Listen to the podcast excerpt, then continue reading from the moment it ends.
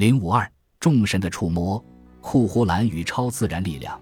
人们给了他一辆战车，然而他双手一握住两条圆之间的地方，车架就随之断裂。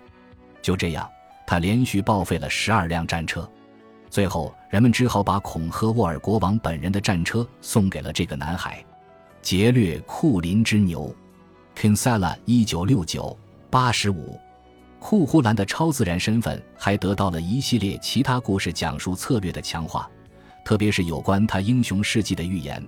以及他与神灵的紧密关系，在这位阿尔斯特英雄的童年时代，当他要求获得武器时，大德鲁伊凯斯巴就预言道，在那天第一次拿起武器的人将有短暂但充满荣耀的一生。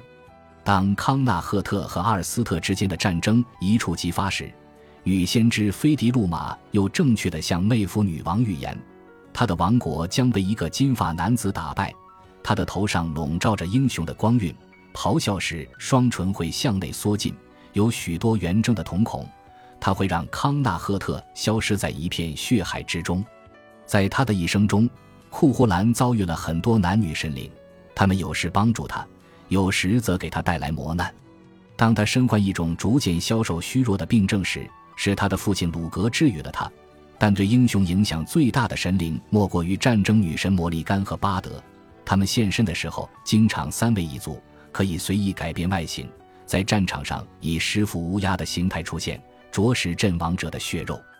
库呼兰和这些可怖的女神之间最惊人的一次相遇，就是在阿尔斯特和康纳赫特因公牛而起的那场冲突之中。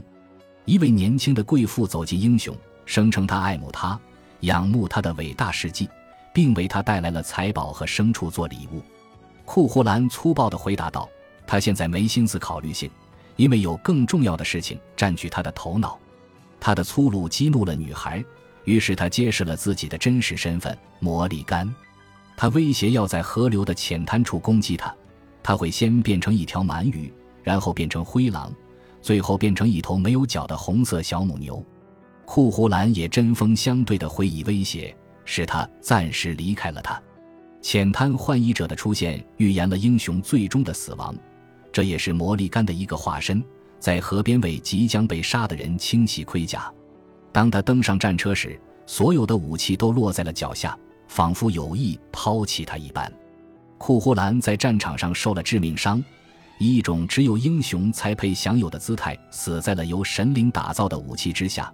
杀死他的长矛是由铁匠之神福尔坎锻造的。他知道自己快要死了，就把自己绑到一根柱子上。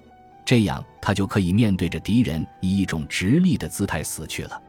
笼罩在他头上的英雄光芒也暗淡了下来，随着生命从他身体里渐渐流失，又名巴德的魔力杆就化身为乌鸦，落到他的肩膀上，以向他的敌人示意他已经死去，可以安全的靠近了。本集播放完毕，感谢您的收听，喜欢请订阅加关注，主页有更多精彩内容。